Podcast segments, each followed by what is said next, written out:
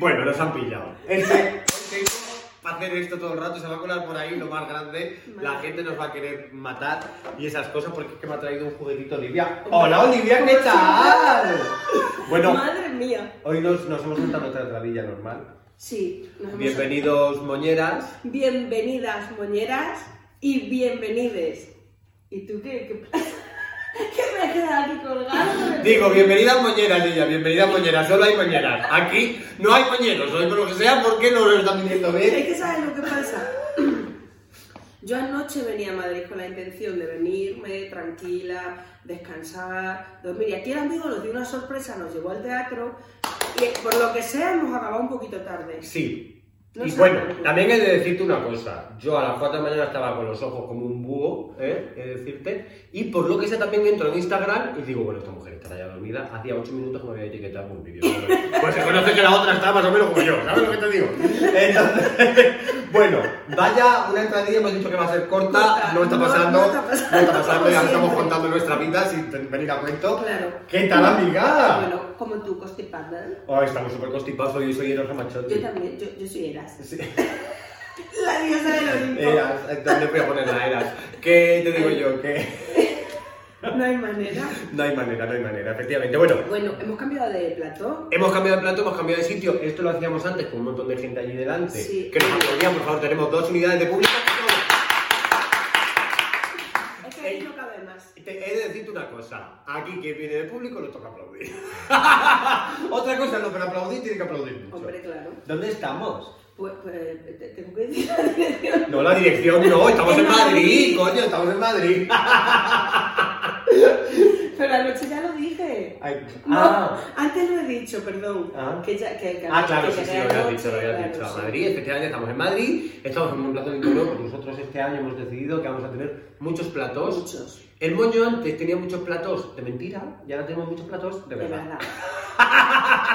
Por lo que sea, hemos, hemos ido subiendo Bueno. De... De escalera. De- sí, de una, escalera dos, que hay ahí tres, enfrente. Hasta arriba subimos. Y vamos a ir a seguir subiendo poquito a poco. Eh, tenemos proyectos, tenemos cositas en mente, tienen que acabar saliendo, pero bueno, y vamos a intentar que cada vez tengamos más público, cada vez pueda venir a vernos más gente, porque hemos visto los últimos programas, y además vosotros nos lo habéis dicho, que os había gustado mucho con gente, la interactuación con Sí. el público y demás, y a Y a nosotros no, también. a nosotros mucho.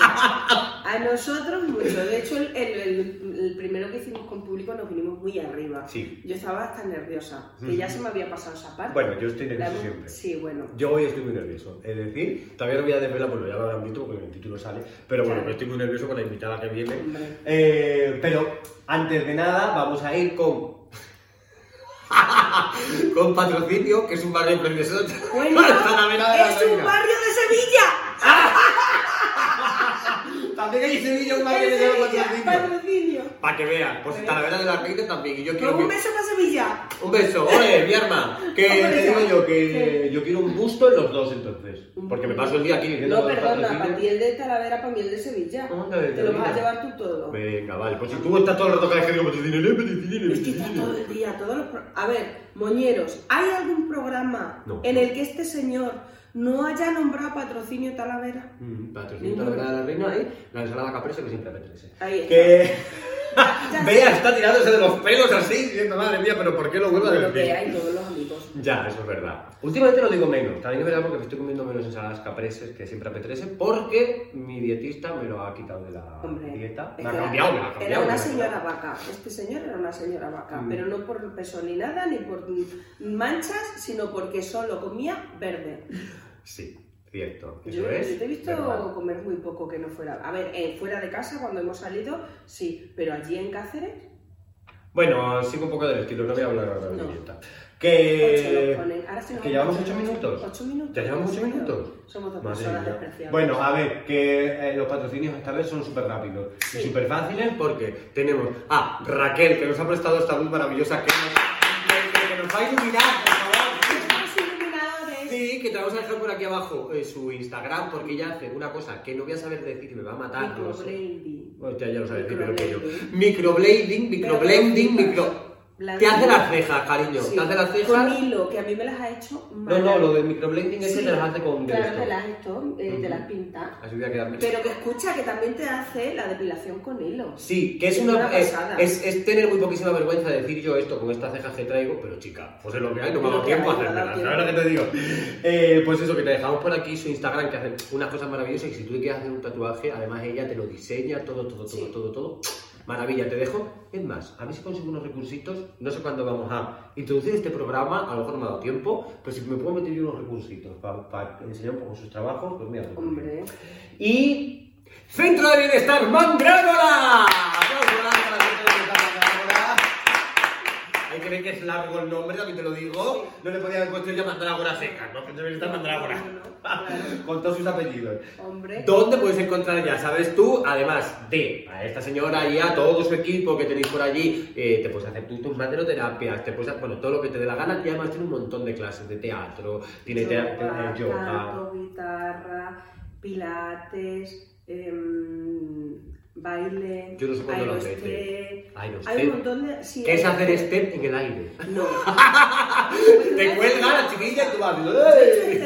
Yo hacía step hace años eh, y, y- y haces pasos sobre, sobre el step, Step. pero para enfocado solo, solo, solo al ejercicio y ya está. Sin embargo, es que Carlitos te hace, él es bailarín, claro, entonces te hace coreografías. en Un beso, el Carlos, que te queremos. Te hace unas coreografías que, es que además son divertidísimas y bueno, pues pues eso. Bueno, pues esos son nuestros patrocinadores. Una cosa muy importante, por favor, síguenos en nuestras redes sociales. Síguenos por la calle también si quieres, chica. No, yo no, no, no, no, Sí. por la calle déjate. Es de decirte una cosa. que- bueno, no, Bueno, no te la voy a decir. Igual la digo luego. Bueno, yo, Que- yo tengo que decir una cosa. A mí ya, o sea, ha habido gente que me dice, pero en muchos sitios, porque yo decía, bueno, pues en Cáceres es normal, porque lo ponen en sentir Cáceres y tal, pero que ya me ha pasado más de una vez, eh, te lo puede decir Javi, que me, cogí- me han cogido y me han dicho, ¡ay, la niña del moño! Gracias por decirme niña, por supuesto, pero que me han reconocido. Hombre, No me pasa, no me está pasando por lo que sea.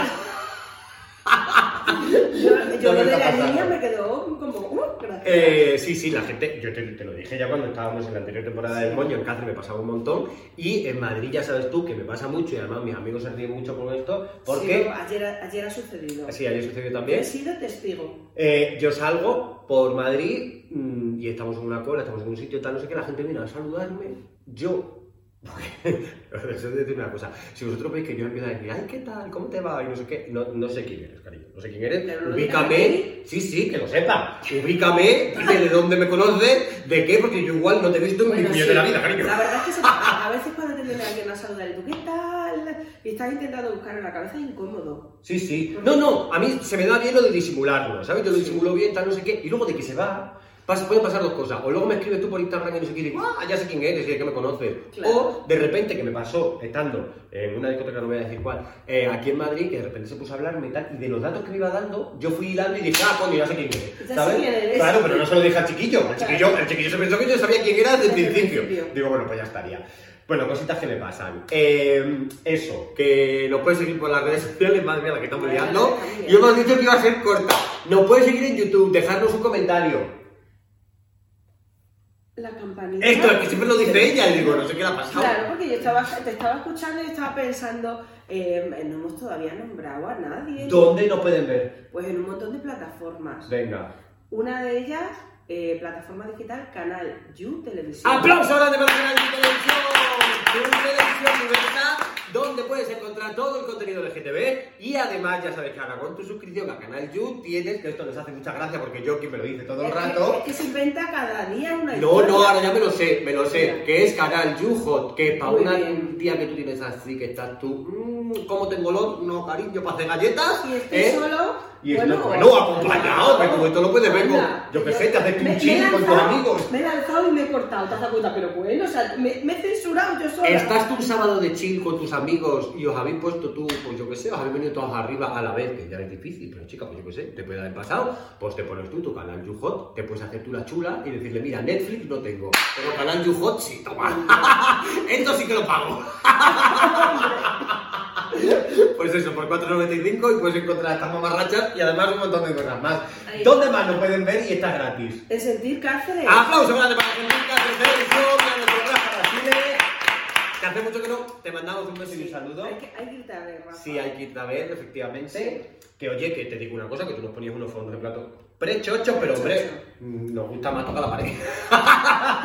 que, y nos pueden seguir también en YouTube y en todas las plataformas de podcast. Vale, pues dicho todo esto, y ahora ya sí, eh, vamos a centrar un poquito el tema del que vamos a hablar antes de presentar a nuestra invitada, porque tenemos gatitos, hoy traemos gatitos. Y venimos a hablar de un tema muy interesante que tenía muchas ganas. Sí, Venga, cuéntanos.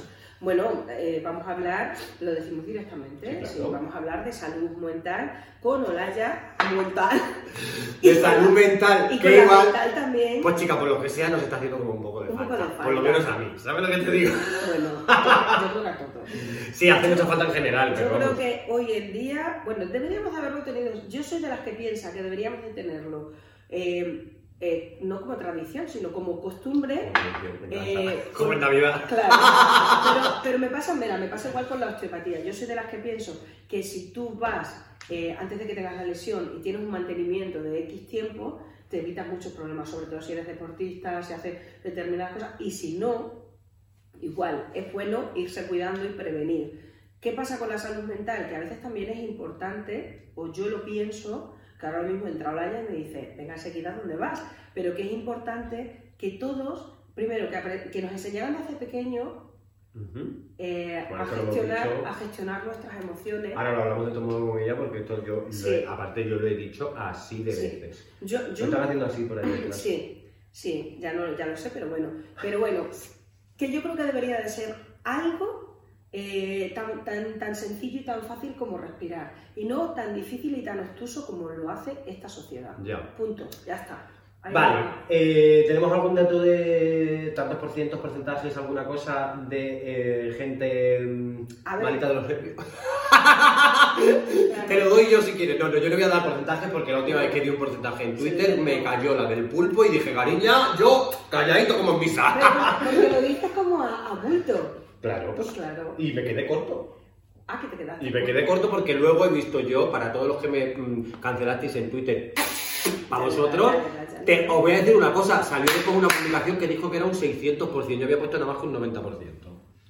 Toma. Muy bien, pero no se trata de toma. No, no, no, Ah. no, no, que quiero, no, que quiero decirte que es como, o sea, me cancelasteis porque yo me había, porque es que estás exagerando y luego resulta que era Resulta infinitamente más. más, Está como, bueno. chica, pues es que, en fin, cositas. Claro. Bueno, yo creo que, a ver, te- tengo mis datitos, pero yo Se lo- quiero lo decimos con que ella, se lo ¿qué te decimos con Olaya y si no le ¿Sí? quitamos más tiempo. Venga, pues vamos a presentarla, ahora vamos a hacer así, ya sabéis, y va a aparecer aquí de repente Olaya. Intentaremos hacer un vídeo, nos saldrá creo. saldrá- o sea, los- nunca sabemos lo que va a pasar. Nunca sabemos. Así que, que pase Olaya.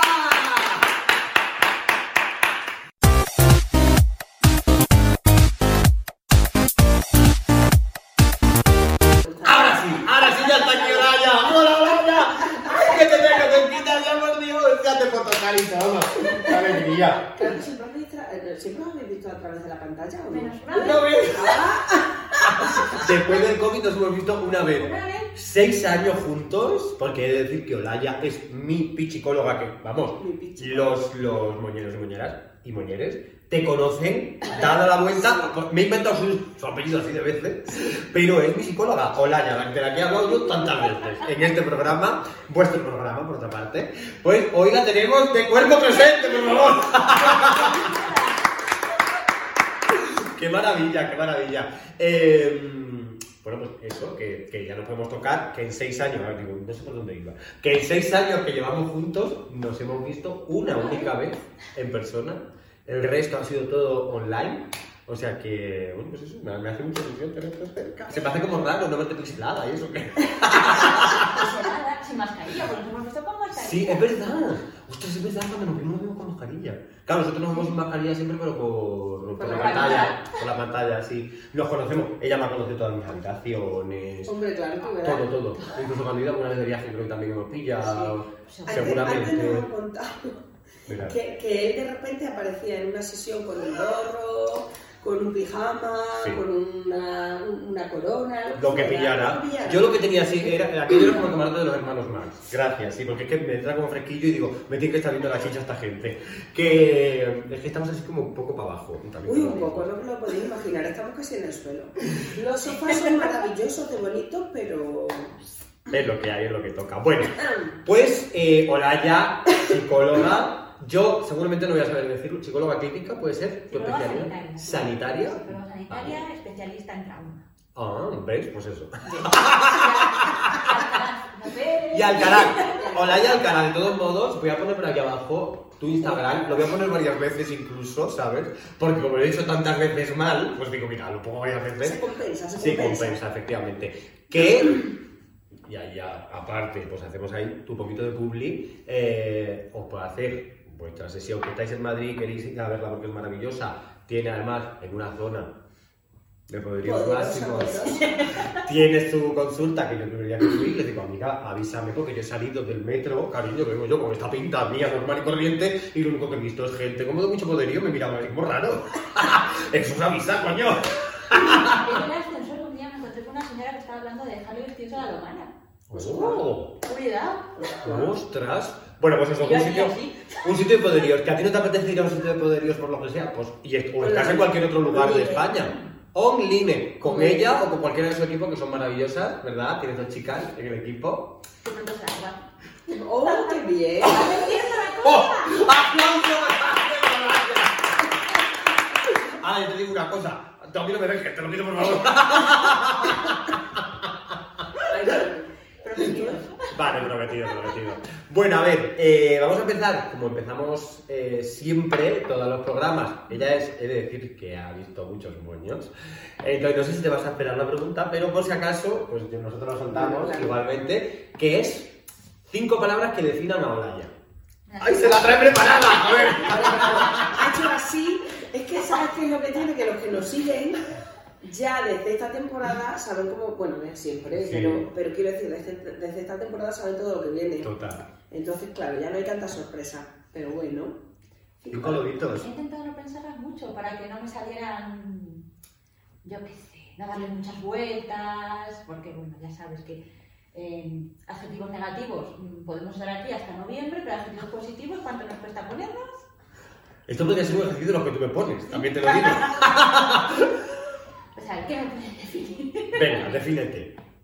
A ver, creo que soy respetuosa, empática, Mucho, doy fe. creo que soy de trato fácil. Ajá. Mm, ¿Qué más me puede definir? Dos, te quedan dos, solo dos. Dios mío. Solo dos. Dos. Soy simpática Muchísimo, muchísimo. y soy muy honesta. Aplausos. Claro que sí. Vamos, vamos, doy, los corroboro, los corroboro yo uno por uno. Me quieres demasiado. Después de tanto tiempo. Bueno, es una cosa que yo he dicho, no sé, en cuándo, no sé cuándo lo voy a poder introducir, pero yo he de decir que como para no querer yo a esta mujer, porque puedo decir, y digo, y ahora me pongo serio de verdad, porque, y lo he dicho, y a ti te lo he dicho millones de veces, que a mí esta señora me ha salvado la vida literal. O sea que, un aplauso por eso. Bueno, a lo mejor hay gente que está ahí detrás diciendo, pues chico, ojalá me lo hubieras encontrado. Pero es cierto, es cierto. Eso, por favor. Sí. Sí. Pero no, no, es que le sale, le sale, o sea, él tiene como por aquí, él está aquí en eco, y por aquí detrás tiene, tiene a alguien que le va diciendo de vez en cuando cosas de estas, y él coge y dice, pues vale, frase. Soy Ayuso, de repente soy Ayuso, tengo voces. bueno, cositas. No, pero que es verdad que, que- y aparte esto lo he dicho millones de veces, lo he dicho millones de veces también en el moño, que, que, que a mí el estar, o sea, el, conocerte, el dar contigo, que fue de la, de la manera más eh, absurda del mundo, me refiero que, que, no, que no fue una cosa que yo tuve que hacer una investigación, buscar tal, fue casualidad la vida. eh, y, y di como las haya. cosas pasan por algo. De hecho, venía, venía como de dar con, con, con varios con otros profesionales y tal, con los que, por, por lo que sea, no había tenido, no había tenido feeling, Mm. y de repente vi como Laia, y fue como la horma de mis zapatos, me supo llevar donde yo tenía que ir, y luego, aparte de eso, ha estado como en los momentos, y a mí eso no se me olvidará jamás, los momentos más duros que yo he podido tener. De hecho, recuerdo perfectamente el día que me dijeron que se moría mi madre, esa misma tarde, daba la casualidad yo qué sé, se alinearon los astros y daba la casualidad que yo tenía sesión con esta señora y me ayudó mucho para aquel día, aquel día, bueno, más que aquel día que tal, para los días posteriores poder, poder llevarlo. Vaya sesioncita nos tocó aquel día. Fue un día precioso. Ella, ella se conectó pensando que iba a salir yo con una corona o algo, ¿verdad? y de repente yo hay un mar de lágrimas. Pero contigo estoy acostumbrada ya. Yo ya sé que Puede ser cualquier No, no cosa, sabes lo que va a aparecer. Sí. Claro. Bueno, eso le pasa a cualquiera que me conozca, que te lo diga. Yo llego ahí y digo, bueno, pues ya está. A ver qué pasa, pasa. A ver, lo- a ver qué tiene hoy. Pero yo, creo, yo creo que así vamos todo el mundo. O sea, yo cuando- ayer cuando venía para acá, que veníamos buscándole, pues, pues, que habíamos quedado en, en una zona de Madrid concreta y íbamos buscando. Es que era mía, vamos, que tampoco- Sí, bueno, pues, tampoco por, yo qué sé, por no decir, bueno, ya ha pasado, ya está. Ella que se lía como las telarañas. Que, que siempre vengo con la cosa de, a ver por dónde me sale este señor. Sí. Siempre. De hecho, eh, estuvimos hablando con nuestro amigo Alejandro, que vino al primer programa. Sí, al primer programa de... ¿Con invitado? Con invitado, sí. Primer Eh, invitado que tuvimos. pues habíamos quedado y le digo, ah, pues venga, pues a las 10 y media nos, vamos, nos vemos, que actuaba una, una drag amiga suya, en, o había un concurso de algo, ah, pues venga, vamos. Y de repente le digo, he quedado a las 10 y media con Alejandro y me dice, no, amiga, no, tengo planes. Y fue como, Alejandro, lo siento, que no lo sentimos, pero tenía, o sea, él tiene sus cosas. Yo doy sorpresas, en fin, Sí, cosas, sí, ¿sabes? Yo de. Y Y, y no sabemos cuándo entrar. Y ni lo que puede pasar por el medio. nada. De momento todo me ha ido bien, ¿eh? Es decir, Sí. que a- pues, también es porque soy muy prudente, quiero decirte que tampoco me meto en berenjenales ni nada de esto. Mm. Eh, pero sí, además, es una coña que tenemos muchas veces que cualquier día de esto, mm, si pasan dos semanas entre sesión y sesión, lo mismo me cambia de sexo. Quiero decir que es una coña y porque ahora está la cosa esta como muy... Como muy de- Para coger las pinzas no, no es, quiero decirte, no tiene nada que ver con el chiste este de cuñado de no es que ¿Sabes? No, no, pero es que... No saques al cuñado, no saques ni al cuñado. Es que me he sonado, me he sonado muy cuñado de repente. Creo que tengo ¿cómo se potestad. José Luis. José Luis. Tengo, que- creo que tengo potestad para decir esa gilipollez. Creo. Sí, sí, sí, Pero sí. vamos, pero por si acaso, siempre este año me lo pierdo. Claro. esto, efectivamente. Y bueno, como nos estamos liando, creo que este, este programa va, a ser de hora y media. largo. Va a ser de hora y media, puede ser. largo, Lo estamos viendo ya. Puede ser. Eh, tenemos una segunda parte de esa pregunta eh, que de repente yo venía en el coche para acá, yo digo, pues a lo mejor esta segunda parte de la pregunta no pega mucho. Sí pega, cariño, sí pega porque yo voy a meter aquí más letras. Como es el colectivo LGTBIQ+, en el plus entran heterosexuales, marimiendre, periquita de los palotes, tú defínete como te da la gana. ¿Dónde te defines en todas esas letras que tiene el colectivo? Yo en la H. En la H. En la H, casada con un señor. H, heterosexuala. Aplauso, eres la primera heterosexual que pisa este programa. Primera heterosexual. Os queremos también, cariño. Mira, no- nos gustan los normales y luego los heterosexuales también, cariño. es que- y los. Claro, también les queremos, tienen que vivir, en fin, cositas. ¿Qué? Qué buena gente. Sí. Sí, mira, Sí. ha habido dos personas. Sois una minoría cada vez más. personas en el último, en el último mes, ¿qué tal? Ay, tal, a ver cuándo habláis de, de heterosexuales. Y yo, claro, te quedas como diciendo, em, es un programa LGTB, sabes, evidentemente, se- eh, sabes que yo me gusta eh, integrar todo Claro, y que la igualdad, pero, pero que quiero decir que es como que ha habido la demanda esta, como de Sí, pero que, que- y lo hablaba, lo hablaba en un vídeo en un vídeo que hice en Instagram, de hecho, de, que me cabré un poco fuerte. Bueno, cabrearme, tú que yo Bueno. cabrearme, me indigné sin más. Yo cabrearme Sí. hace falta mucho para Lo que pasa es que como siempre está de coña, cuando habla un poquito serio parece que es una señora... Bueno, Reprimenda que le he echado a alguien y no, claro, pero es verdad. no, él, él es así. Pero- Pasa de otro. Pero lo decía que al final nosotros, como colectivo, eh, es una realidad, por muchas coñas que hagamos, que somos una minoría, que además, cada vez más, según qué discursos, y más en las últimas semanas que, ojito, lo hemos tenido que escuchar, eh, pues estamos, tenemos cierta represión eh, y venimos de, de unos años, unas décadas, eh, con muchísima represión y todavía dentro de... y La libertad que hay. Lo digo siempre, Que, que ya yo- hay mucha, Mm. pero Bueno, y el privilegio que un hombre gay blanco tiene, al final no dejo de ser un hombre gay blanco y dentro de todo sigo teniendo muchísimas dificultades, dentro del colectivo hay mucha gente que, que todavía está incluso más, eh, o sea, en peores condiciones que, que- que yo en este caso, eh, y que necesitan tener voz. Y al final estas plataformas son las únicas en las que podemos dar voz.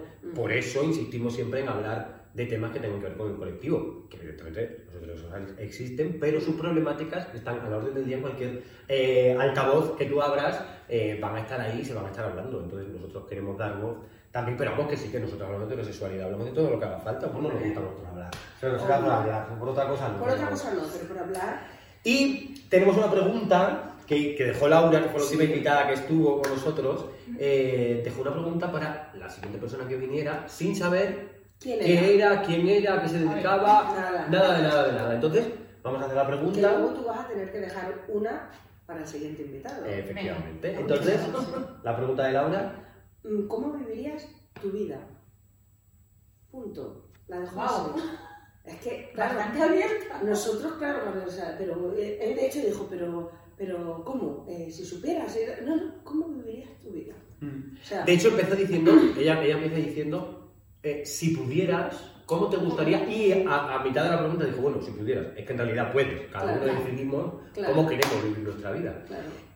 Quiero entender, quiero entender que cuando, cuando dijo eh, cómo vivirías tu vida, se refería un poco en cuanto al, a- pensando que era alguien, posiblemente del colectivo, en cuanto abiertamente, tal. Pero, pero bueno, esa pregunta se acepta, o sea, se, se acopla, se hace con A cualquier- ¿no? a cualquier persona. persona. Sí, sí, sí. Porque hay muchas personas que viven vidas un poco mm, Anodinas, o porque se han dejado llevar por lo que iba sucediendo en su vida y realmente no están haciendo lo que en realidad quieren hacer. Entonces, bueno, para mí una- fue una pregunta que luego después cuando la hemos pensado he dicho, ojo, pues es interesante. Bueno, y ahora dicho todo esto, te vamos a dejar responder. Sí, sí, no, no nada. Esta mujer ha dicho sí, no, todo lo contrario. Estaba mi pobre. Haciendo así, diciendo, madre mía, estos dos no callan. Claro. No es costumbre ya de formación profesional. Sí, ajá, sí. Cuéntame. pues ¿Cómo cuéntame. sería mi vida? Pues es una pregunta muy abierta y tengo que reconocer que yo soy feliz con la vida que tengo porque creo que en muchos momentos me he planteado esa pregunta, en muchos momentos me he planteado el, el a dónde voy, qué quiero hacer con mi vida personal, laboral, social, qué quiero hacer con ella. Ha habido muchas cosas que he podido llevar a cabo, muchas que, muchas que no, pero creo que en lo general estoy muy, muy contenta con lo que voy haciendo, voy consiguiendo, porque creo que en esos momentos clave eh, he sabido escucharme, he sabido poner límites, a lo que tenía que poner límites, he sabido decir que no, me ha costado mucho, mucho tiempo, mucha psicoterapia también, pero creo que en esos momentos cualquiera, no tiene por qué ser un momento en el que ha habido un cambio vital ni nada por el estilo, sino un momento dado de, bueno, yo estoy aquí en esta rueda y, y esto es lo que esto es lo que yo quiero para, para mi vida.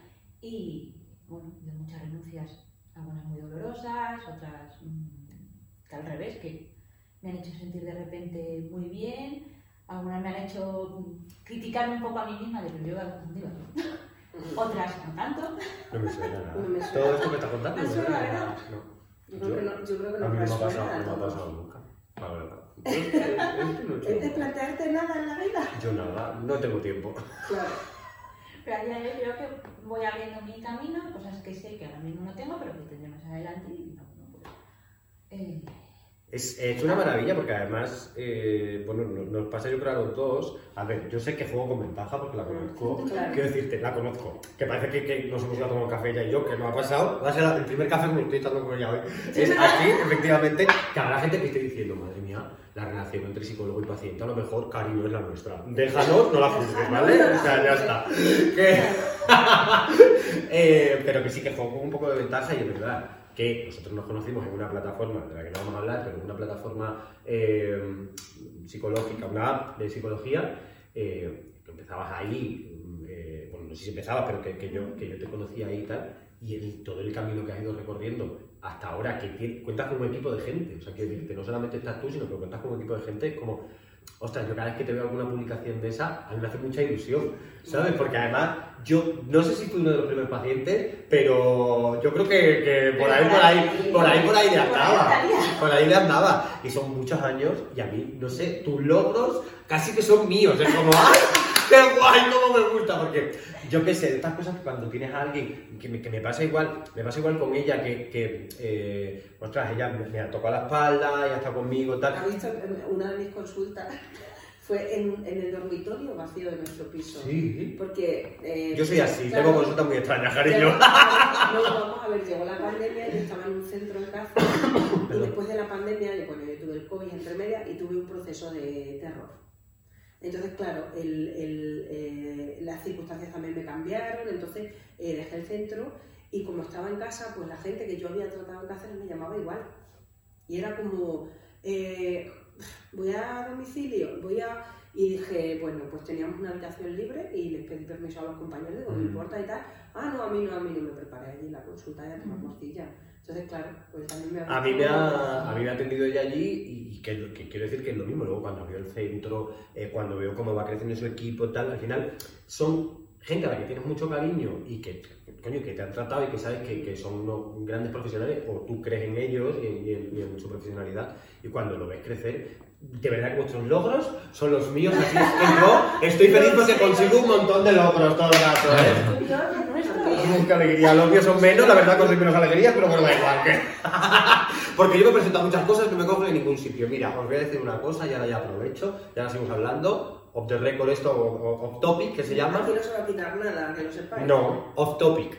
Eh, señores de los del Cover Night, que no habéis querido mi presencia en vuestro programa. Mira. Aunque si tenéis de jurado a Juan Magán, casi prefiero que me quede en mi casa, cariño. Porque ese señor canta menos con un brillo mojado. bueno, ahí está Juan Magán y... Hay un bicho, hay un bicho que ha venido un bicho... ¿En serio? Te lo prometo.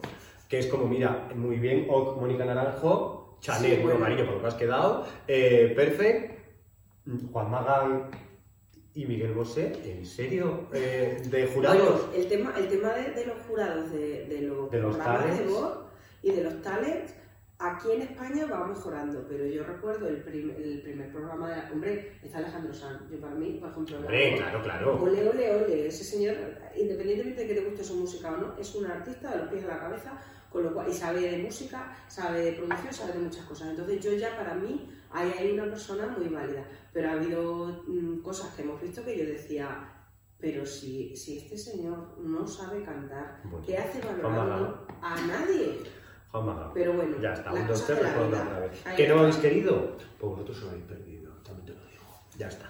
Eh, después de haber hecho esta reivindicación que siempre me gusta hacer, porque yo reivindico derechos, reivindico mi música, reivindico todo, claro. yo todo.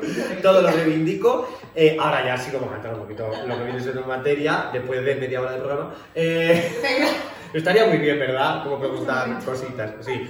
Y vamos a hablar pues de salud mental, que es, insisto, un, un tema del que hablamos mucho y muy a menudo en el, en el programa, que nos parece esencial, nos parece primordial. Eh, y lo decía antes Olivia, y es verdad que yo lo he dicho un montón de veces en, en el programa, y yo no sé si tú estás de acuerdo con esto, quiero entender que sí, pero bueno, te voy a preguntar igual. Eh, siempre decimos que en la educación, en la educación eh, curricular, ¿vale? Lo que es en el colegio, eh, estaría muy bien que nos enseñaran, yo qué sé, a mí me da igual un poco mm, la, ¿cómo se llama? Cultura griega. A mí la cultura griega me la paso yo por fíjate, por Bueno, pero también es importante, perdóname, ¿eh? que le estaba hablando a una persona que le gusta mucho la filosofía, que me quitas a mí cositas así. Hombre, mira, cultura, mira, pero la cultura griega quiere decir, te sabe que el dios del aire es Petito Ah, de los palotes, ah, eso me da ah, exactamente Eso sí, eso sí. Quiero decir, pues es una cultura griega, cultura griega en la que te enseñaban quién eran los dioses, quién se había liado con quién, y a mí me Ah, importa Ay, ¿sabes? Es que me da exactamente igual. Y en matemáticas, ¿para qué me enseñaron a mí a hacer raíces cuadradas? ¿Cuándo las he utilizado? Jamás nunca la vida. Salir de aquella hipérboles. clase, salir... Yo siempre he dicho, las hipérboles. ¿Para qué nos van- han valido las hipérboles? No y las otras, ¿cómo se llaman las otras? Que eran también un nombre también del estilo. ¿Cómo se llamaban? Que yo, no- yo ni, las, ni las recuerdo, pero lo de hipérbole era como... Cosas que no nos, no nos han valido para nada el resto de nuestra vida y en cambio eh, la, la salud mental, eh, la- la- eh, el tema de las emociones, o sea, saber encontrar nuestras emociones. Gestión emocional. Gracias. Gestión emocional.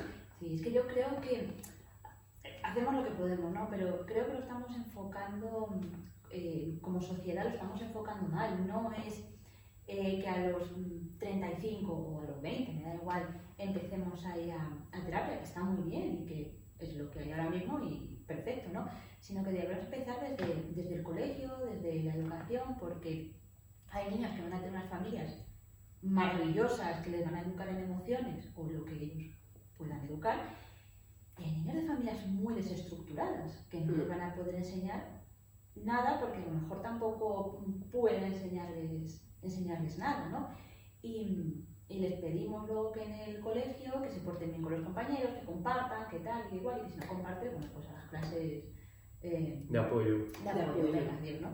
Y sí que es verdad que ahora en, en los colegios se tiene eh, mucha más sensibilidad a Mm. este tipo de cosas, porque bueno, hablamos de gestión emocional, pero hablamos de mm, TDAH, de Sí. autismo, de todo este tipo de, de todo este tipo de cosas también.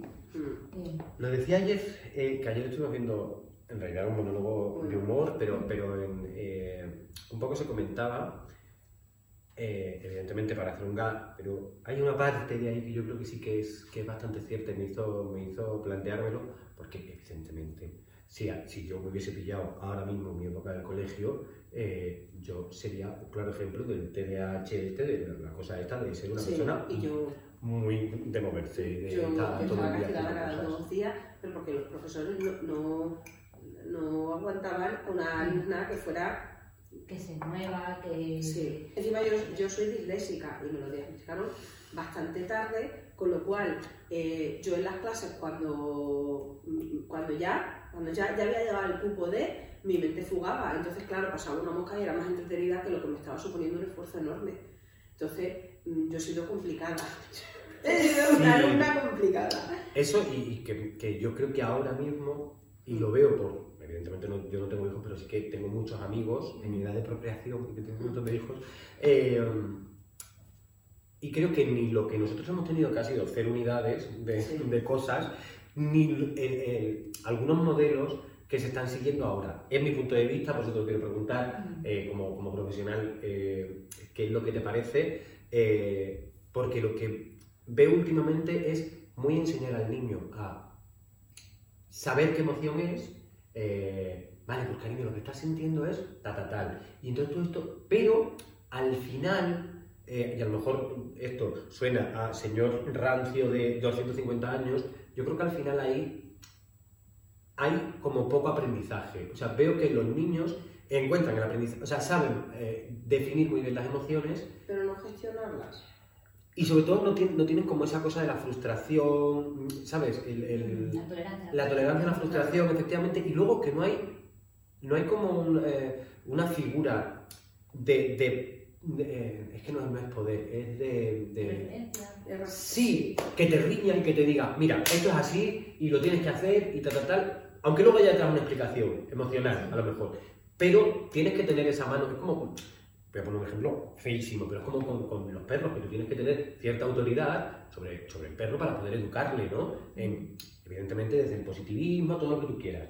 Perfecto, pero creo que ahora mismo los niños, eh, eh, o cierta educación, que no todos evidentemente, pero que la gente que quiere como educar en esa, en esa emoción, en esa emocionalidad, creo que son demasiado permisivos. ¿Sabes qué pasa? Que al final eh, creo que estamos en un punto en el que estamos, sin- los colegios, están intentando también enseñar a los niños cosas que tampoco saben ellos, Ujú. que tampoco eh, aprenden los propios profesores, es decir, que, Claro. y lo hacen muy bien, muchísimas veces demasiado bien, y Para lo que tienen. para, Para las para lo que tienen, claro. para lo- el apoyo, sí. Yo me pongo en la piel de un profesor, ¿no? que tengo una clase de 35 niños, mm, cada uno, Cada uno con con sus problemas, problemas, con su realidad.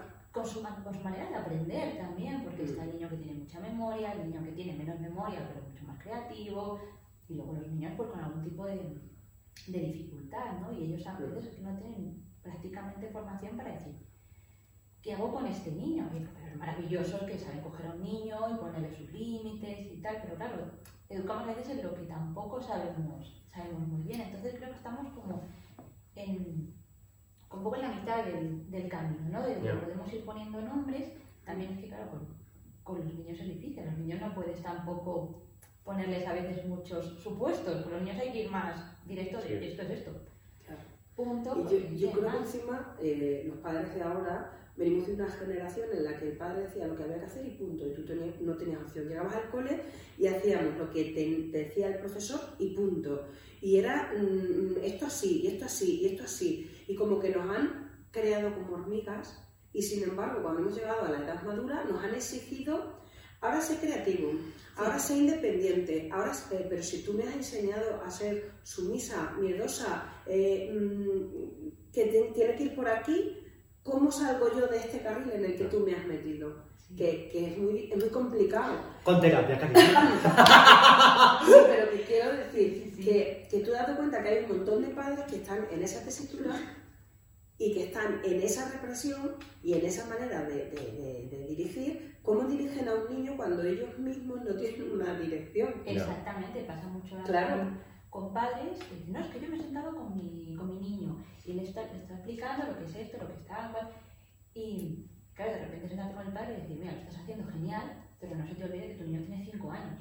Tu niño no puede entender, o sea, no puede juntar más de X palabras seguidas, no te está entendiendo. No es que no quiera hacerte caso, es que no puede hacerte caso porque no te está entendiendo. Es que el niño no te puede decir, papá, estoy triste, porque el niño te le tienes tú que decir que eso es tristeza. Que eso es tristeza. Entonces están produciendo ese tipo de, de desconexión, ¿no? Y oye, menos mal que hay padres que están haciendo todo lo que, Eso te iba a decir. todo lo que, todo lo que está en su mano. Pero bueno, creo que al final es como plantar la semilla para que en las siguientes generaciones la cosa vaya siendo diferente. Ya, bueno, pues tengamos nosotros mucha más educación emocional, se la podamos transmitir a, a nuestros hijos, les sepamos entender, cuando pillan un berrinche, saber que es que el niño no es que sea malo, ni que es lo que sea, sino que te lo está llevando al Carrefour a las 7 de la tarde un viernes.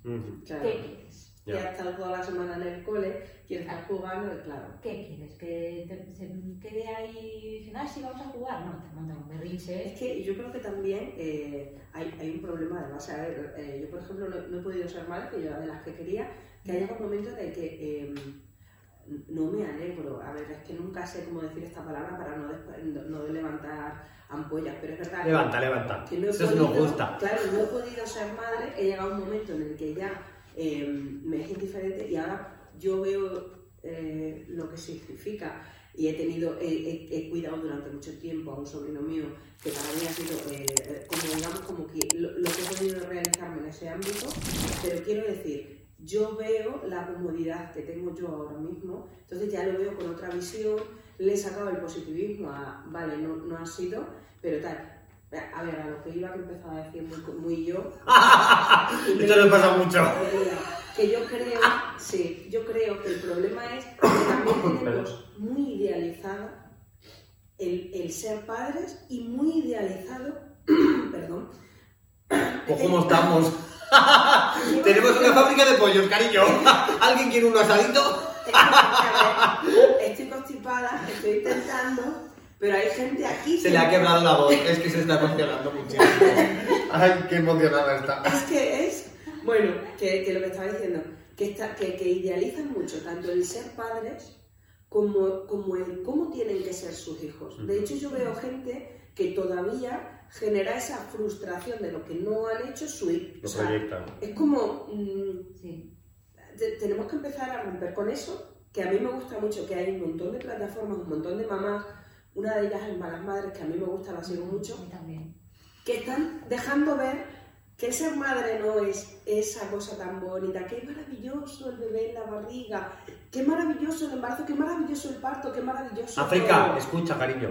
Sí, escucha, cariño. Escucha, no, porque el embarazo lo mismo te va maravilloso, estás estupenda, que lo mismo te tiras potando todo el embarazo.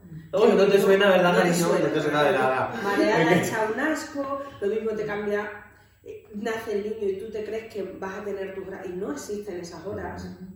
Entonces yo creo que hay mucha idealización. Y, y además, eh, creo que también mucha culpabilización de la sociedad, ¿no? De Mm. que eh, vemos a lo mejor a unos papás, a una mamá, o sea, con, con el niño que está teniendo un berrinche, ponemos la cara de, No le sabes controlar. es que no le sabes controlar, es que, mm, es que es un mal educado. Y a lo mejor esos papás además llevan sin dormir mm, dos días, semanas, sí. eh, hacen lo que pueden, pues el niño tiene necesidades especiales, o, o a lo mejor Bueno, Tiene un mal día, concreto. pues ya está. concreto, que el niño necesita el berrinche para mm, sacar lo que sea. pero- Ay, perdón, de verdad. ¿eh? Yo creo que, yo creo que más que. Quiero decir, lo podemos llevar a- al, al momento del niño, pero lo podemos llevar a cualquier momento de la vida de nosotros. De Ah, nosotros. también. ¿Cuántas veces te he dicho yo que eh, de repente, por mis historias emocionales, eh, pues a mí me ha venido como. Yo soy muy malo, muy malo, muy malo, absolutamente malísimo para llorar. Soy la persona más mala del mundo. Yo he tenido con esta mujer seis años de sesiones. Sí. He llorado dos o tres veces máximo en seis años. Puede ser, no sé, no las he contado, pero Bueno, no, pero- no ha sido más de cinco, pero escucha, yo te voy a decir una cosa, yo he visto una evolución muy buena en el eco. Muy Pero- buena. Sí, Claro, sí, sí, sí, Oye, hay, que- que poner aquí medalla y no sé qué es por terapia y por muchas cosas. Pero, por ejemplo, em, yo recuerdo una historia que, que no la vamos a contar aquí, por supuesto, que sucedió cuando vivíamos juntos Ujú. y, y Eneco cogió y hizo eh, bola de fuego a su alrededor, eh, mm, se encerró en su habitación, salía escueto, eh, eh, escuetamente, bueno, es lo que hay, y cortaba rápido, se iba a pasear horas y horas, desaparecía y todos mm, en casa como compungidos, y él hacía como que tal, y después de procesar durante días, semanas, aquella vez fue semanas, entonces cogió y dijo, bueno, ahora soltó ya. Sí, eso Y sin embargo, hace nada, No te suena. Claro, hace nada hemos tenido ot- algo parecido, una situación Desengaño amoroso, cariño, se llama. desengaño amoroso. Desengaño 21. de- y, y claro, eh, en, una, en una fecha complicada, en un momento eh, yo nerviosa en Plasencia porque sabía que estaba solo aquí, le llamaba, no cogía, le escribía WhatsApp, eh, No, contestaba escueto y tal. Y yo dije, madre mía, dos semanas en esta fecha, yo le diciéndole, eh, yo estaba ya viendo, planeando a ver cómo venir a, a y punto. Y, y claro, pasaron mm, 24 horas. 48, sí. 48 horas, 48 horas, 48 horas y de repente me puso un podcast de 15 minutos Que tampoco nos suena. y de repente tengo 15 minutos y digo, no, no va a ser, no va a ser. Abrí el podcast y claro, después de escuchar, después de escuchar todo, le dije, bueno, le mandé un audio y le dije, si lo primero si quieres te llamo y hablamos, pero lo primero que te quiero decir en este audio es que no te puedes imaginar lo orgulloso que estoy que hayan pasado 48 horas y me hayas vomitado. Porque antes no hubiera sido así. O sea, y todas las cosas como, es como que pasaban cosas y era como, voy a poner la pared porque no pasa nada. No, cariño, no, están pasando. Mm. Claro, que yo, que yo, claro, es que él y yo somos el día de la noche. Yo, ayer lo hemos hablado. Mm. Yo he tenido una suerte maravillosa porque mi madre, sin una educación emocional de base sin, en aquellos tiempos, aparte de tener una mente ex- excesivamente abierta para la época, y la ha tenido ah, hasta que ha fallecido de- ahora hace poco, eh, o sea, ella ha tenido siempre la mente que iba como, yo la veía que iba como años por delante de, de todo lo que yo he vivido. Y, y ya eh, tuvo una cosa maravillosa que es que ella decía, no, tú eres fuerte porque eres fuerte. Y yo, claro, en un momento determinado le dije, mamá, no, no, no. Yo no soy fuerte porque soy fuerte, es porque ella me ha obligado a tener una, eh, un equilibrio emocional súper grande. Porque, por ejemplo, ayer le conté el ejemplo que le voy a intentar contar lo más escueto posible para no quitar tiempo. Eh, a mí pasó en el instituto que, claro, en nuestra época, darte un pico, un beso, un morreo, bueno, ya un morreo en el instituto, eso era... Eh, de- Pico morreo, me encanta, me encantan los, los Claro, términos. había- había Son términos de los 80 todos, ¿eh? Todos los términos de los poquito- un 80. poquito más, sí, bueno, Es que- un Morreo. Pues claro, yo llegó, llegó eh, el, que era entonces mi novio con su moto, me dejó en el, en el instituto y me, me dio un beso. Entonces, claro, se fue. Bueno, ese día yo automáticamente ya tenía una etiqueta de puta, así, tal cual. Puta, y puta, y puta, Claro. sin ser nada de eso yo. Eh, efectivamente, sin ser nada de eso. Yo, y yo, claro, llegué a casa llorando y entré en casa llorando porque además me dijeron a última hora, me fui hasta mi casa que recorría media Plasencia llorando todo el camino, pero como una madre, o sea, fue, aquello fue un drama. Y yo llegué a casa, me encerré y mi madre se metió conmigo en la habitación y me dijo, ¿qué te pasa? Y yo, nada, y no, no, que nada, no. Y claro, yo le dije, es que me han llamado una cosa y no te la puedo decir, pero que te han llamado, que no te la voy a decir. Bueno, no me la digas, pero es cierta. Y yo le cogí y le dije, no, claro. Y me dijo, entonces, ¿por qué te pones así? Y yo, porque lo están diciendo. Y me dijo, ¿y a ti qué te importa? Y yo, porque lo están diciendo, lo dicen de mí, mamá. Y dijo, vamos a ver, cariño, no es cierta. ¿Esas chicas te importan? No. Te, te van a entrar a clase, además me dijo aquello que se me quedó, van a entrar a clase a hacer tus exámenes y a aprobarte tus exámenes.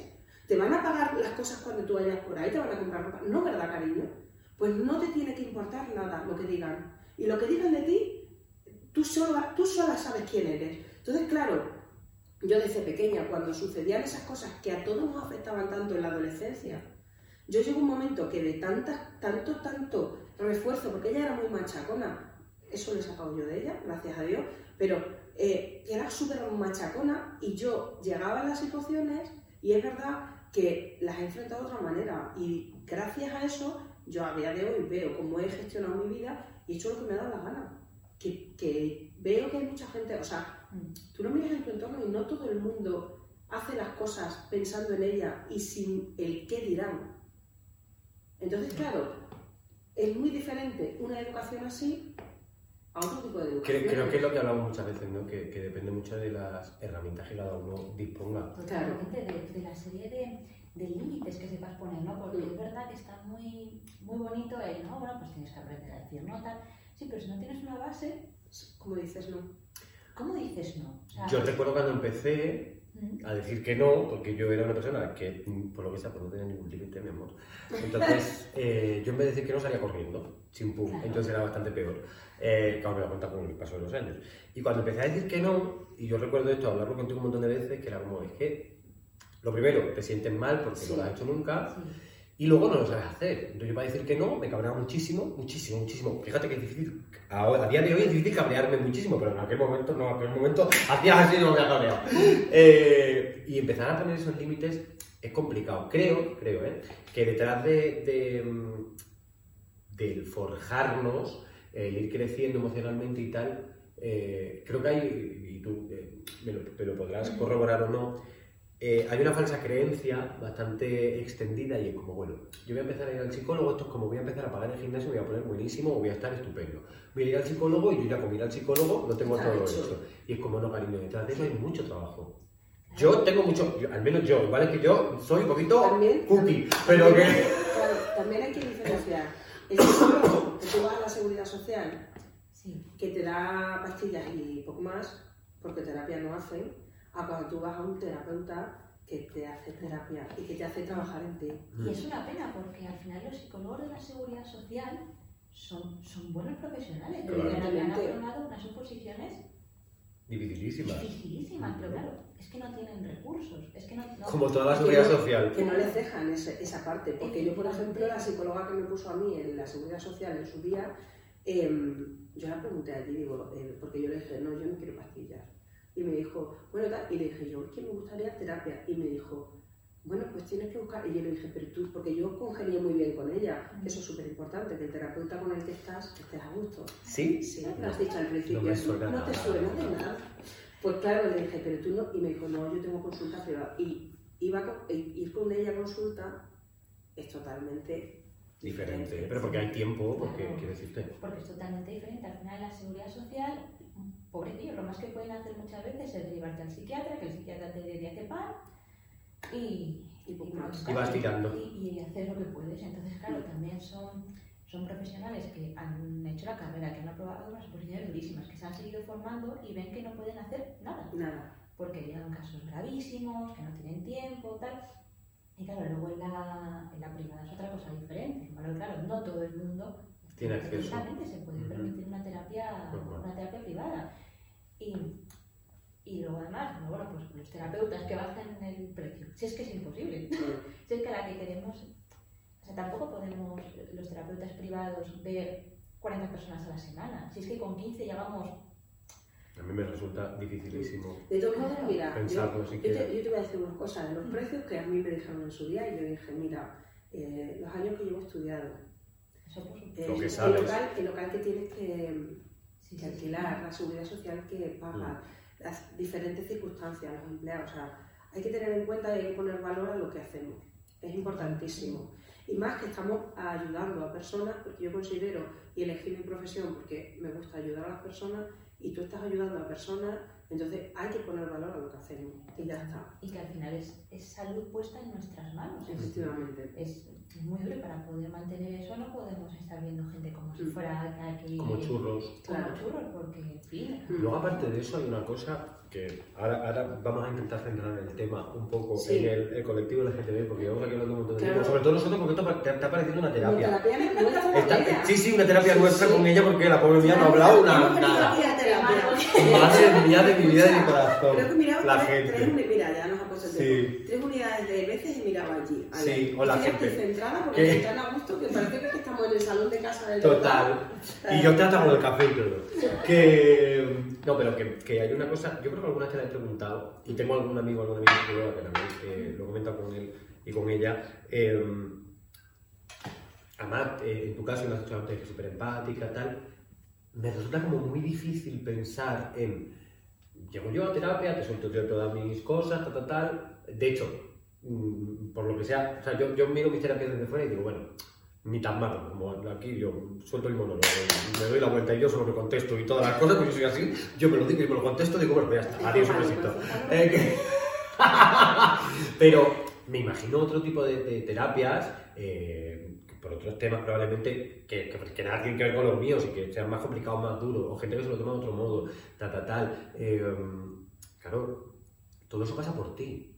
Quiero decir, que al final es- tú eres la canalización de todas esas emociones y a nada que seas un poquito empático, empática, es como que te cala Tienes que aprender. y tú eres permeable. ¿sabes?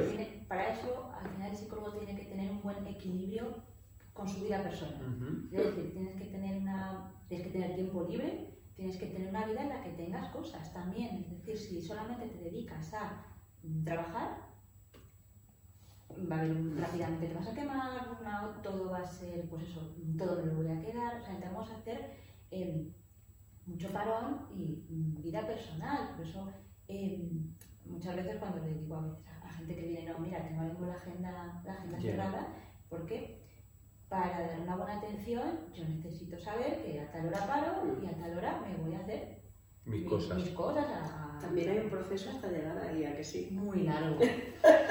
muy largo. Un aplauso por decir. Muy largo, Es sí. complicado. Es muy, muy largo. Pero. Mira, estaría guay que estuviera aquí Silvia, de espectadora, aunque no salga en plano, Ya, escuchando nuestra compañera. nuestra compañera de piso, porque... no lo has sabido gestionar todavía, por lo No, que sea. todavía no, por lo que Está sea. bien. Está en ello, nosotros lo decimos todo el rato, pero de No, no, no, ella ha empezado a dar pasos, ya te Ah, lo digo, bueno, pero eh, está en ello. Es el tema de-. Bueno, con lo del tema LGTB, Sí, yo he traído aquí mis datitos venga. de cositas que he mirado Sí, en varios reportajes. De Yo hecho, hoy estoy hoy tú estás tan así, tranquilo. fíjate, está tranquilito, estoy. Hombre, tú verás. Bueno, pues cosas importantes. Em, casi 50 jóvenes se quitan la vida cada año en el colectivo y 950 lo intentan. Estamos hablando de mil personas al año. Em, por ejemplo, estos LGTBI Fobia denuncia eh, su especial incidencia entre jóvenes LGTB por falta de apoyo familiar, bullying o acoso que básicamente. eh, luego, por ejemplo, las tasas de mortalidad por suicidio superan en España a las en general, pero eh, o sea, aquí te dice que en general la tasa de suicidio supera eh, en España a los accidentes de tráfico, eh, em, a los homicidios y a los accidentes laborales. Sí. O sea, La tasa de suicidio es altísima en este país, es altísima. Y no es de las más altas de Europa, tampoco. Yo, eh, Pero aún así, Tirando un poco yo de- yo digo, aunque no sea la más alta de Europa, ya, bueno, a mí me da igual. Europa en este caso me da exactamente igual. Eh, tirando un poco de ese hilo, hace unos días, no sabemos cuándo todavía cuándo vamos a, emitir la, la entrevista, va a ser esta semana dentro de 15 días, eh, pero bueno, que hace, no hace mucho hemos tenido la noticia tristísima de, de unas eh, gemelas que se han... No, no, Bueno, no sé gemelas o mellizas. una niña y un niño. Sí, efectivamente, eh, que se suicidaron porque una de ellas eh, quería transicionar, de hecho quería que la llamaran, no recuerdo, ella, Iván. ella ya, ya consideraba que era Iván. Claro, claro, Sí. pero que me refiero que, que, porque había, o sea, porque le hacían bullying en el colegio y tal, tal, tal, todo esto. Entonces, y tirando un poco de ese hilo, eh, la nueva ley trans, que por fin ya es ley, ya podemos decir que, que es ley, eh, abre un poco ese camino y sobre todo abre el camino eh, al tema de salud mental del colectivo trans, tan importantísimo, eh, que han- hasta no hace mucho tiempo tenían que pasar primero por unos psicólogos, psiquiatras, tal, tal, tal, tenían que tener unos informes. Hmm. ¿Cómo ves como profesional que todo eso haya desaparecido eh, y ahora solamente, simplemente tú digas, me siento eh, Antonia, pues voy y me registro como Antonia. A ver, evidentemente, evidentemente hay mucho más detrás de todo No- esto. No es, tan- no es tan sencillo. Vale, pero me refiero que, que no tienen que pasar, o sea, no tienen Ni que se ser tienen- juzgados, No, por así ni se decirlo. tienen, porque antes había como que una obligación de hacer todo el proceso también de hormonación. Sí, sí, sí, sí. de- o sea, era como obligatorio. Independientemente de que tú quisieras seguir estando, porque tú imagínate, es como si yo digo, Neko se deja el pelo largo Está tal cual, y él dice que es mm, María Antonia. Qué nombre más feo te puedes Ya, pero ya está, es que me he Antonia antes. Lo, lo he reflexionado yo he dicho. Sí, pero que ya no tienen que pasar ya no tienen que pasar como por ese, por ese Ni tiene que tránsito, ni tiene que. que yo creo que, ese, que, que al final formaba, o sea, era eh, más que ayudar, lo que hacía era, eh, era si- como una peregrinación por el desierto. Era como, hijo mío, pero te- tengo que pasar por todo esto, en serio. Porque yo creo que pasa algo parecido a lo que hablamos antes de. eh, está muy bien que haya terapia, pero también que empecemos desde la, desde la educación, ¿no? Creo que al final. eh, a lo mejor es una opinión un poco impopular, ¿no? Pero creo que es importante que las personas que vayan a transicionar eh, que, que- que puedan ponerse en manos de un profesional porque es un paso muy duro, muy, muy duro, que va a tener muchas implicaciones para, para esa persona. Y no para que lo haga o no lo haga, sino para, Ayudarle en el proceso. para ayudarle en el A mí me parece proceso. imprescindible. Yo creo que eso es Me parece imprescindible que lo tenga como apoyo, pero no que sea quien juzgue. Porque el problema que tenía antes es que tenía que pasar por ahí un- para sí. ver si era apto realmente o apta para hacer esa transición. Yo creo que profesional como tal, o sea, quiero decirte que ahí había como un trauma y que realmente era una Sí. ta, ta, ta, y es como en serio. Pero porque yo creo que al final eh, los, los psiquiatras, los psicólogos que, que se enfrentaban a esto, eh, no estaban viendo a lo mejor todas las, todas las realidades que había detrás de una, de una transición, todas las realidades que hay detrás. Entonces, eh, entiendo muy bien la sensación de, de, de tú no sentirte a gusto en tu propio cuerpo, que debe ser devastadora, eh, y, que alguien te, y que alguien te juzgue, ¿no? Debe ser horroroso. Pero sí creo que es muy importante eh, que haya algún tipo de, de figura que acompañe, porque si no lo que pasa es que eh, dejamos de lado a otro colectivo muy, muy, muy, muy vulnerable, que las personas con trastorno mental. Ujú. Que hay personas con trastorno mental que en el transcurso de un delirio pueden creer que necesitan transicionar. Obviamente serán eh, tres de cada 300.000, Mm. ¿no? Pero es importante que no las, no las dejemos detrás, ¿no? Y que por lo menos haya un acompañamiento de, de, va a pasar esto, va a ocurrir esto, eh, ¿qué necesitas tú? ¿Qué piensas? Porque puede haber detrás una, una idealización de, mamá, no va a haber detrás una idealización. No, no, esto va a cambiar muchísimas cosas, va a haber muchísimas cosas eh, detrás.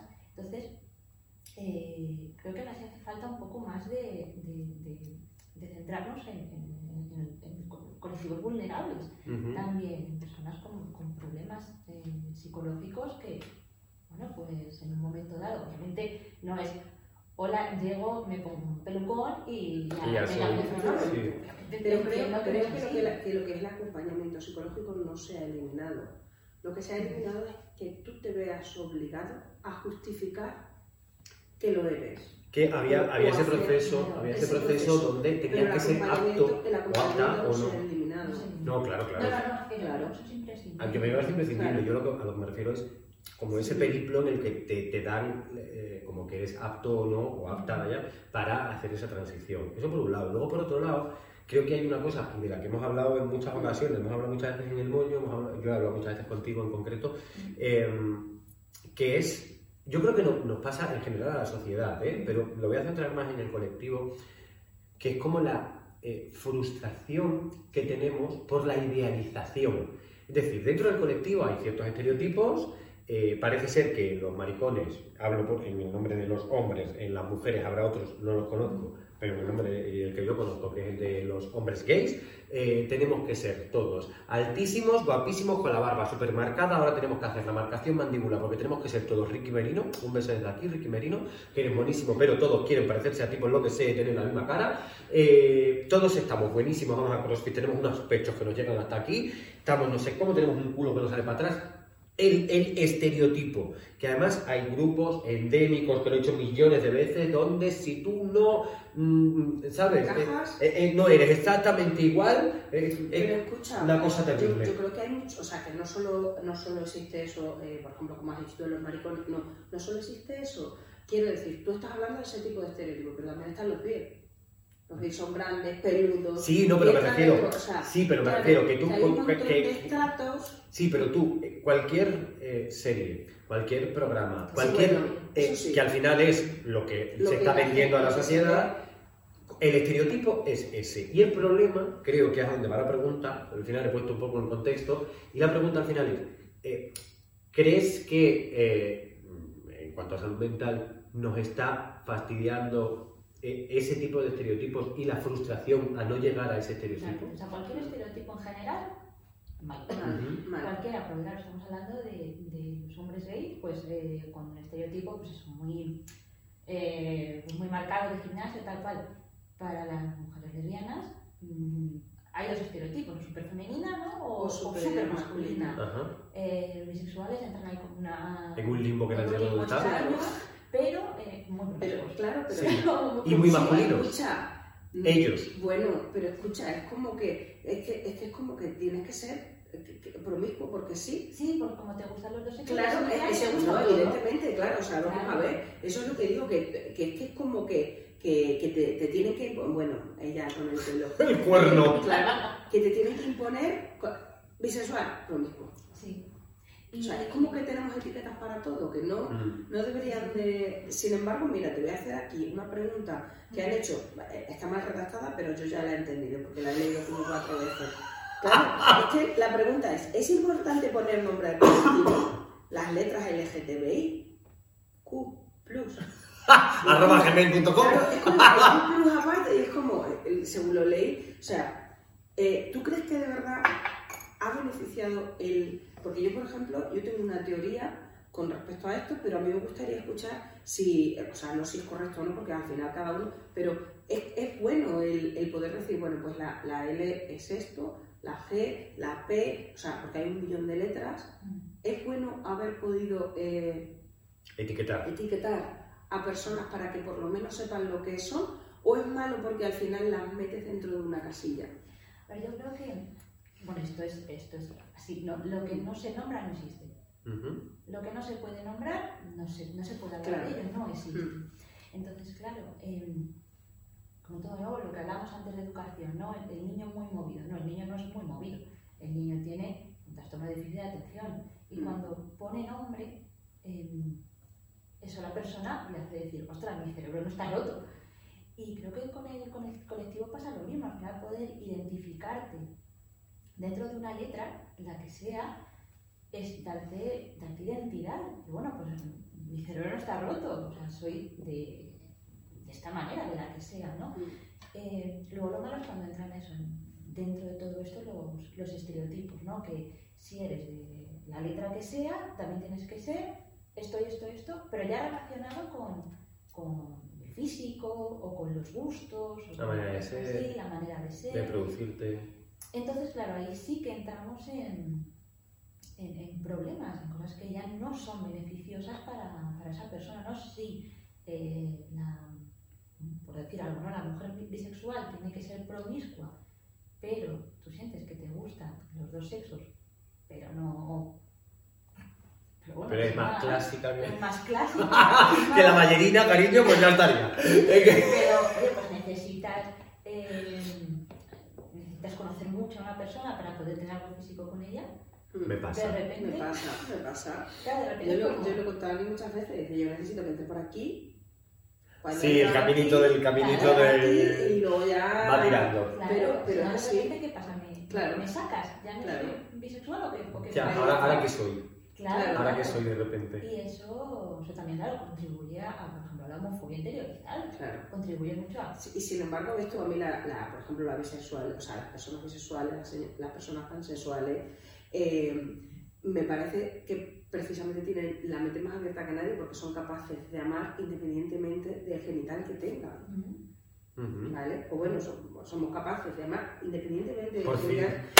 Un aplauso, por favor. Por fin se ha decidido.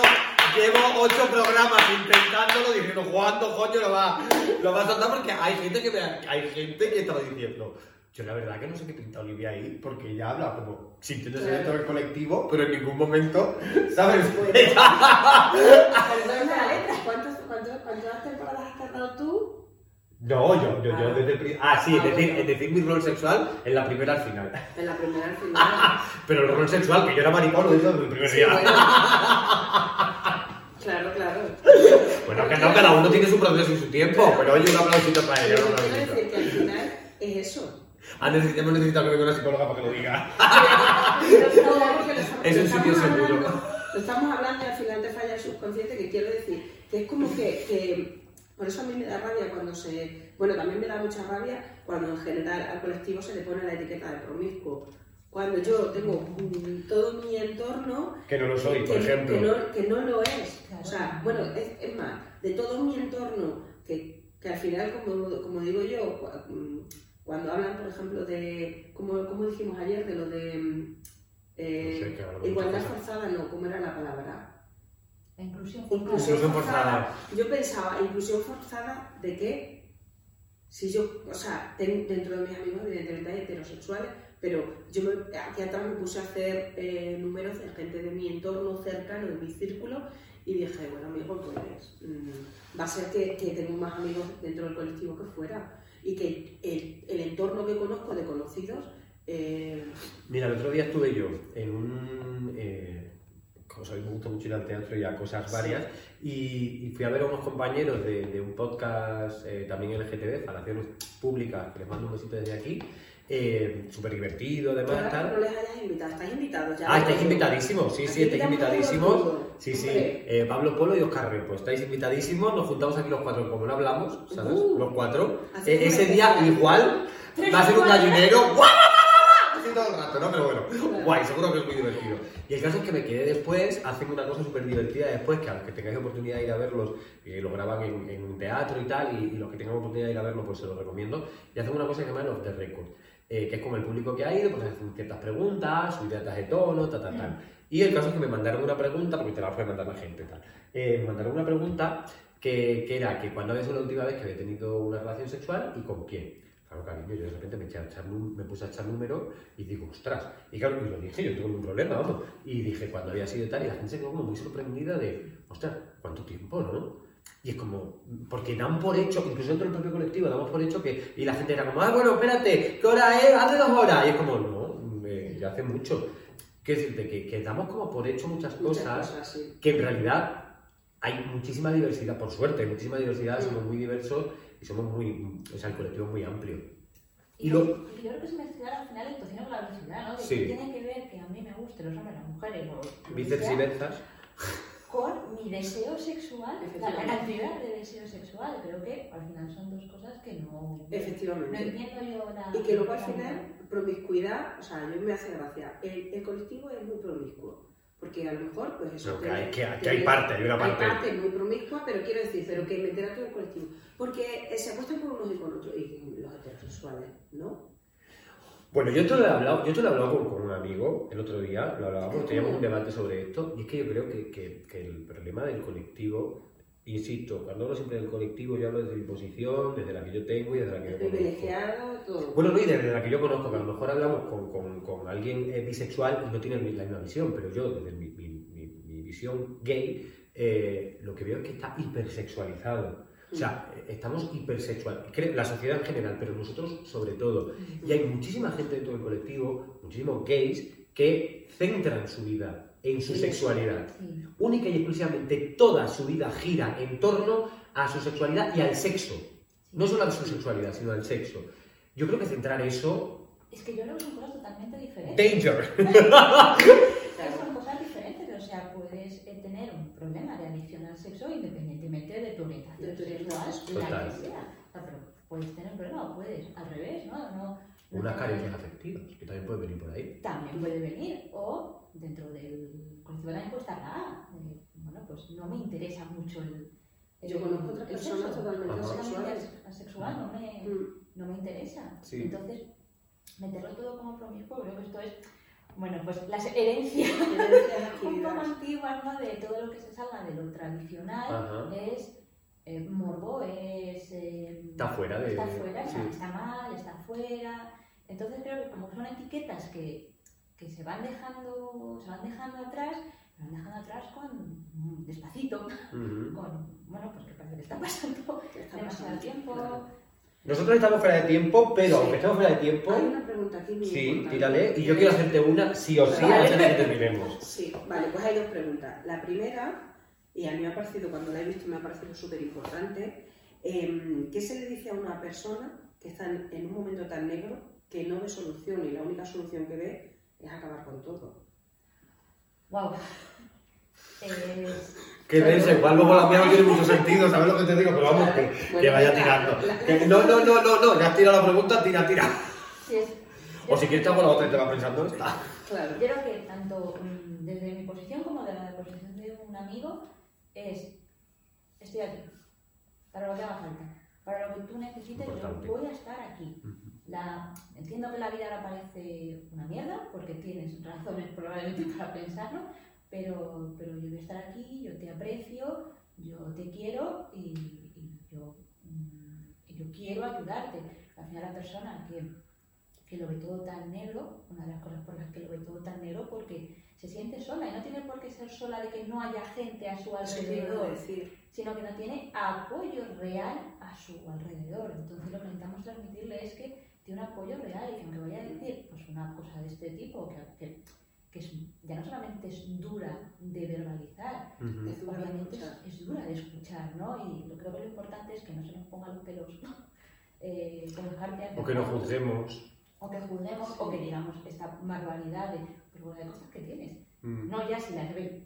O que está buscando casito, que eso también pasa mucho, esa- ese, o sea, ese juzgar muchas veces. Que eso pasa, Claro. eso pasa con esto, eso pasa con la ansiedad, eso pasa con un montón de cosas. Claro, y, Un montón- y y al con la- final- Que, ten- que tienen que ver con la, con la salud mental, Y, y al final, no, jope, eh, una persona que te viene y te dice que quiere acabar con su vida, por supuesto que está buscando que le hagan caso. Es que lo ayude. necesita. Es que necesita eso.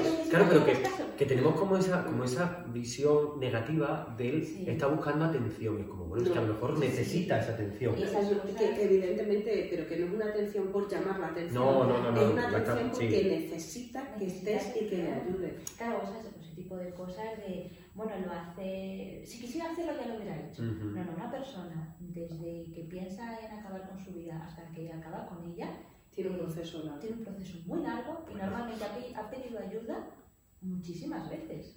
Y pensemos, pensemos simplemente, sí, sí, yo creo que, a ver, yo, yo también una cosa que sí quiero decir, que aunque haya tenido la ayuda, a lo mejor no, no era la que No es de necesitaba. calidad. O no, o no era... O no hemos sabido hacerlo, porque nos pasa a veces que no hemos sabido A ver, yo me pongo en la situación de, de que te pasa con un amigo, con un familiar, con alguien, y tú a pesar, o sea, sabes que está mal, ya has estado ahí, pero a pesar de eso no has sabido verlo, y yo creo que también eh, eh, no se debe de culpabilizar, porque, porque desde su, desde su realidad ha hecho lo que ha podido, Por supuesto. pero por lo que sea para esa persona no ha sido suficiente, o no ha sido lo que necesitaba, a lo mejor. Efectivamente, en el entorno creo que eh, culpabilizarle es, además de cruel. No, yo creo, que- yo creo que, que la gente no, creo, quiero pensar, a ver, yo como digo siempre soy la niña positiva, yo quiero pensar que nadie culpabiliza a ningún familiar que haya alrededor.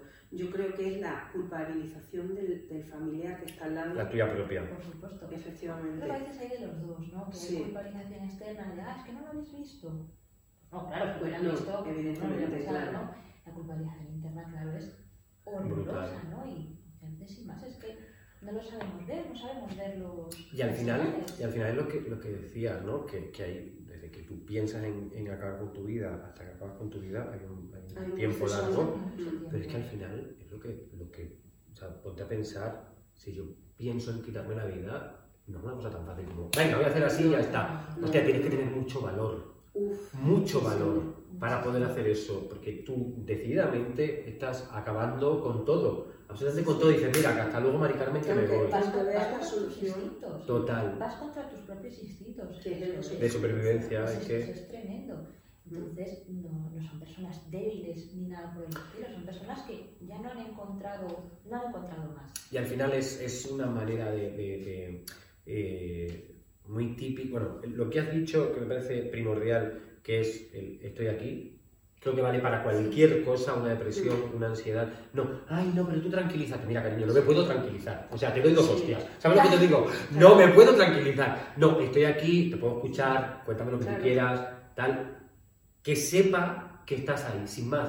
Y cuando yo lo necesite, lo haré. Pero dame mi tiempo también porque yo no siempre, y lo digo desde la posición de que he tenido mucho tiempo de ansiedad y a veces tengo, a veces no es el momento. Y yo lo que necesito no precisamente no es hablar. Yo necesito salir a correr, salir a, a, a idearme, a hacer lo que sea, porque es mi manera de gestionarme. Y déjame que yo me gestione como yo quiera. ¿Sabes? Entonces, bueno, pues estoy aquí, sin más. Cuando me necesites, mándame un audio, llámame, haz lo que tú quieras, estoy aquí. Mira, yo siempre digo, eh, porque a mí, cuando con 25 años tuve un tumor en el ovario, entonces, claro, tuve un proceso, operaciones, cosas.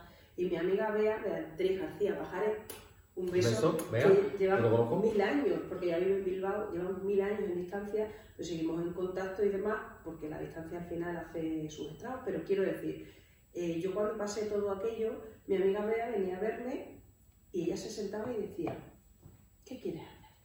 O sea, y a mí me hacía mucha gracia, porque a lo mejor cuando yo le decía, no tengo ganas de nada, mm, te decía, ¿quieres que hagamos una peli? Iba como buscando qué, qué me apetecía a mí y se adaptaba. Mm. Y a- yo recuerdo un día, además ese día no se me va a olvidar, que yo estaba mm, rota porque fue el día que yo realmente fui consciente de que iba a ser complicadísimo ser madre y, y yo estaba rota y, bueno, de estar de llorar y tal, y vino, se sentó al lado y estuvo a mi lado, ya está. Y yo, y yo si quería decir algo lo decía y ella pues me, además me dijo, no sé ni qué decirte, pero yo me voy a quedar aquí. Es que Y ahí estuvo. Entonces, claro, es como que yo siempre cuando he tenido ocasiones de que me han surgido cosas, yo he pensado en qué me ayudó en ese momento y en qué no. Claro, evidentemente ella fue como, yo estoy aquí, ya está. Era la operación, ella se iba allí con mi madre, se iba allí, se sentaba en la sala de espera eh, y se quedaba allí. Punto.